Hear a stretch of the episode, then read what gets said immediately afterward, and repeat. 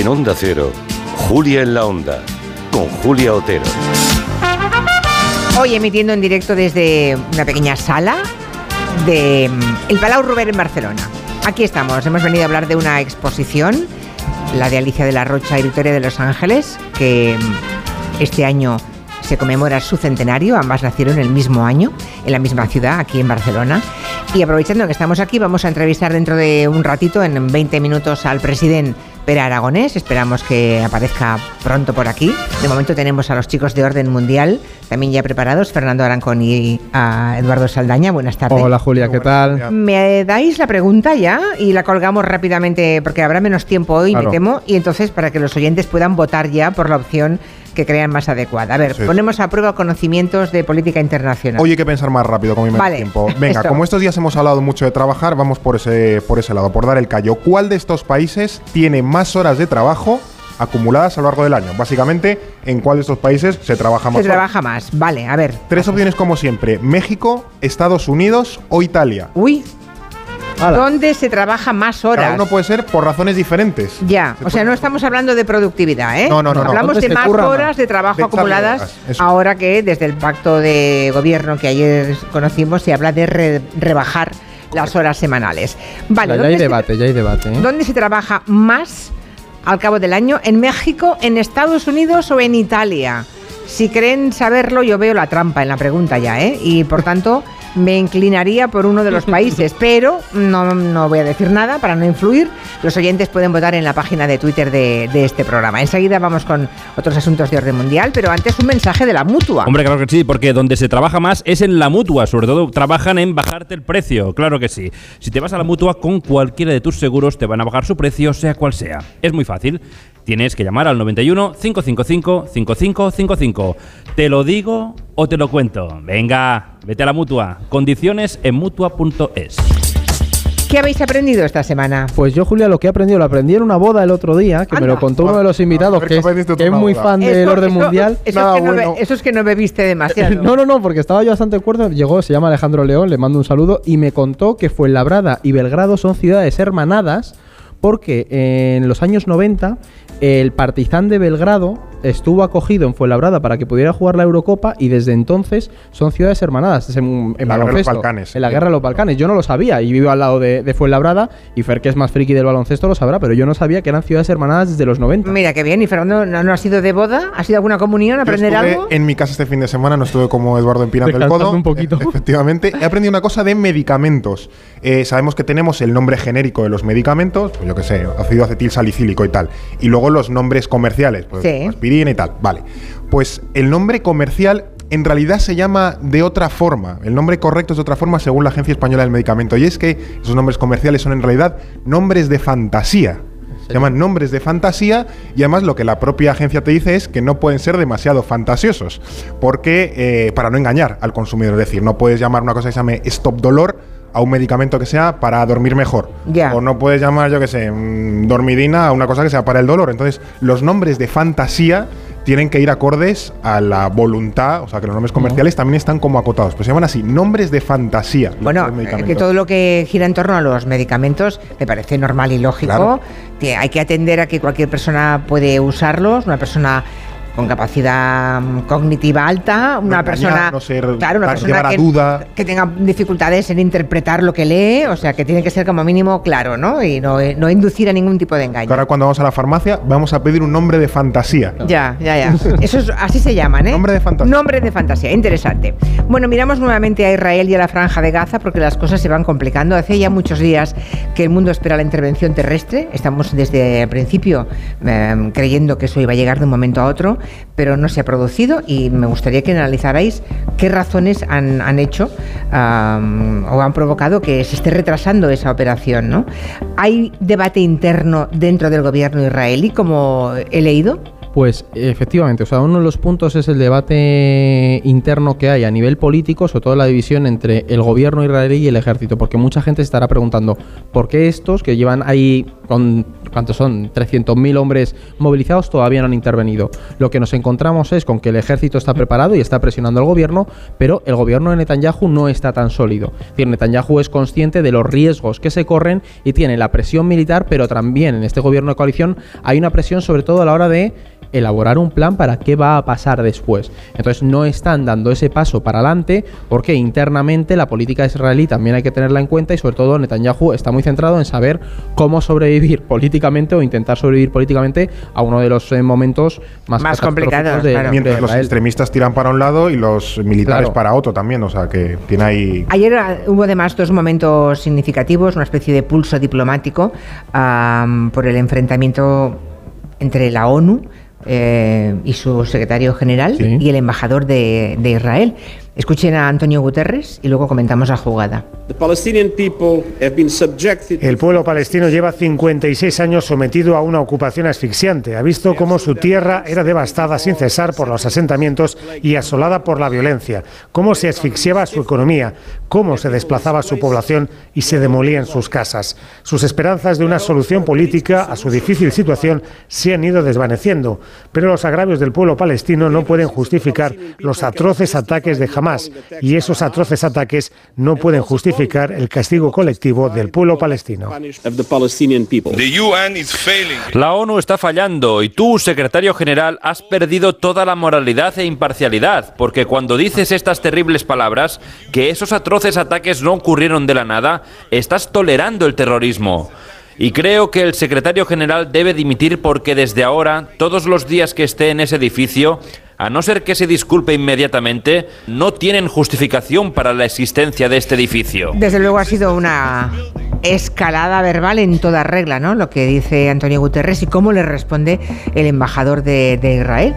¿Cómo va a acabar esto? Porque es que están pidiendo que se vaya Antonio Guterres. Bueno, y, que se vaya hasta el personal de la ONU. Recordemos que hay una, agencia de Naciones Unidas solo para los desplazados eh, palestinos, para los Creo que son los únicos que siguen dentro de Gaza, además, ¿no? Yo creo que sí. De hecho, algunos han fallecido, han, sido asesinados por los ataques de, Israel. Sí. Efectivamente. Entonces, eh, esta escalada es bastante eh, peligrosa porque también refleja que Israel no tiene muy bien controlado, ahora que se dice tanto lo del relato, ¿no? El hecho de plantear cualquier tipo de crítica, que lo que ha planteado Guterres es lo que está planteando buena parte de la comunidad internacional, que es decir, y las Naciones Unidas desde hace décadas. Claro, vosotros tenéis derecho a responder a jamás, pero eso pasa por no eh, pasarse 20 pueblos con los civiles palestinos que quedan por en medio. Es una, una posición que ya digo, mantienen muchísimos países. Y creo que el problema que está teniendo Israel es que no sabe contraargumentar eso, más allá de decir, es de establecer al menos la, ecuación de jamás igual palestinos, jamás igual todos terroristas. Entonces, en esa simplificación, claro, se ve eh, obligado a reaccionar muy agresivamente ante la más mínima crítica que se plantea a su, a su acción, que el mundo está viendo que, son, que es excesiva. ¿no? El tema es cómo se deshace eh, el pueblo palestino de la gente de Hamas, de los terroristas de Hamas, ¿no? Esa es un poco la clave de todo. Es que es un gran reto y es muy complicado hacerlo porque también hemos insistido mucho estas semanas aquí también en Gelo. Hay que entender que en el momento en el que Fatah, la autoridad de palestina, que era bastante más secular, empieza a perder influencia, también un poco por esa presión de los gobiernos del gobierno de Netanyahu a lo largo de estas décadas, jamás ocupa un espacio y jamás se convierte en el único actor militar y político que defiende esa causa palestina. Entonces es muy difícil alejarlo y en el momento en el que tú generas una violencia como la que estás generando, legitimas, por muchos ataques que haya cometido, legitimas en el largo plazo el, rol que ha jugado jamás. Entonces, claro, Israel por eso es tan importante y, están parados el qué va a pasar después, porque tú tienes que saber... Claro, hablemos, hablemos de eso, porque parece que el gobierno de Estados Unidos mm. está presionando ¿no? a, Netanyahu para que no corra, es decir, para, para que no se apresure, para que no eh, se inicie esa ah, operación terrestre, que es entrar físicamente con tanques y con miles de hombres ¿no? en, la, en la franja de Gaza. ¿Por qué? Estados Unidos, recordemos que hace ya muchos años quería girar al Pacífico para volverse con China. Eso es lo que motivó, por ejemplo, la salida de Afganistán, que vimos tan caótica en el año 2021. En el 2022 tuvimos la guerra en Ucrania. Entonces ya Estados Unidos tuvo que volver a poner un ojo en una zona donde ellos no querían volver a involucrarse. Y en 2023 estamos con que Estados Unidos tiene que volver a ocuparse o a estar preocupada por lo que puede suceder en Oriente Próximo. Y lo que le está pidiendo a Israel es, no me montes un incendio aquí porque si el incendio se va de madre, yo quizás me tengo que eh, ver obligado otra vez a intervenir o al menos a prestar atención. Y es algo que no quiero hacer. Entonces lo que está intentando es refrenar un poco a Israel para que no genere... Pero no, para disuadirlo de la operación, sino para que la retrase a que lleguen allí sus... Para que el dominó no empiece a caer. Porque el dominó entra Hezbollah, entra Irán, entra no sé quién. Y sobre todo también para, ante la posibilidad de que esto escale, poder prepararse para no tener un incendio descontrolado en la región. Estados Unidos está reforzando sus capacidades militares en la zona. Ya lleva aviones, creo. Claro, y está preparando planes para poder evacuar a su población en caso de que el conflicto escale, porque son muy conscientes de que ese conflicto puede escalar. Puede escalar, claro, ese problema. El problema es la escalada incontrolada ¿no? en toda la región. ayer leímos en el New York Times que había algún oficial estadounidense que planteaba que Israel no, tenía un, plan. Em, o sea, una vez dentro, ¿Qué, van a, ¿Qué quieren hacer y para qué? ¿Cuál es el objetivo? Eso sería lo más... O sea, aparentemente es acabar con Hamas. Claro, yo Pero por ¿cómo se hace eso? Por eso se estaba insistiendo en que es uno de los grandes problemas que se está viendo. Por ahora, por ahora, así, que no hay nada escrito y, tangible sobre la mesa, lo que se plantea es ese control del norte de Gaza. Israel plantea crear una zona segura, ¿no? Pues a lo mejor reducir... Claro, un colchón de seguridad dentro de Gaza para separar aún más a los gazatíes de, de Israel, pero todo con el fin de acabar con Hamas y muchos le plantean, ¿qué es acabar con Hamas? ¿Vas a solucionar la causa palestina una vez acabes con Hamas? ¿Va a haber un proceso político para asegurar los dos estados? Hay mucho debate sobre si se optará por un modelo Kosovo, que los países árabes medien en el conflicto y establezcan fuerzas para mantener la estabilidad. Pero de nuevo, si no hay un plan a futuro, entrar te puede generar pues eso, desde la escalada a que el conflicto se enquiste aún más de lo que ya está enquistado o que legitimes a muchas de las milicias de alrededor para intervenir. Además de que jamás no pensemos que salvando la vida de que es gente tangible, es también una idea, es también un ideal, es también una ideología. Y eso no se soluciona solo invadiendo un territorio o solo acabando con los militantes de Hamas. Siempre va a quedar gente, siempre la idea se puede seguir reproduciendo. ¿Cuál es la, la idea que da origen a Hamas o la que da? Pues esa lucha contra el Estado de Israel. Entonces, en tanto que Israel siga a menudo con esa política tan expansionista que tiene, como por ejemplo lo que se plantea de la anexión de Cisjordania, es muy probable que siempre surjan ideologías o ideales que se opongan a eso y que sean muy radicales en esto. Entonces es un equilibrio muy complicado de manejar que, Israel tiene que saber eh, un poco gestionar bien para, para precisamente no crear su propio monstruo. Porque lo que se está viendo, Cisjordania, que para que la gente que está aquí es el otro lado de, de Palestina, la otra parte, lo que se está viendo es que jamás está ganando influencia en esa zona porque para muchos sería una pésima, pésima noticia. Claro, pero para muchos de esos palestinos están viendo que es el único actor que está luchando por la causa, ¿sabes? De alguna forma, que eh, es condenable como ha luchado, evidentemente, pero para mucha gente que vive en un estado de opresión dicen, pues por lo menos estos hacen algo. Entonces corres el riesgo de, si haces una intervención en Gaza sin un plan a futuro, que la infección se transmita al otro lado. El problema en un sitio y te sale el chorro por el otro, entonces... Ay, no sé, esto es, es muy complicado. Es enormemente complicado y desde luego, claro, no tiene un plan Netanyahu, es posible, porque no contaban con el ataque terrorista de Hamas, de modo que se han encontrado de golpe. en el poder, Julia, ese es el plan de Netanyahu, todo lo que pueda.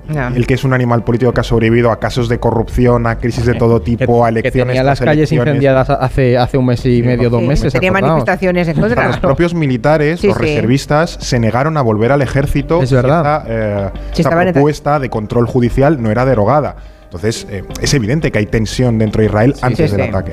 Bueno, algunas noticias más de la semana.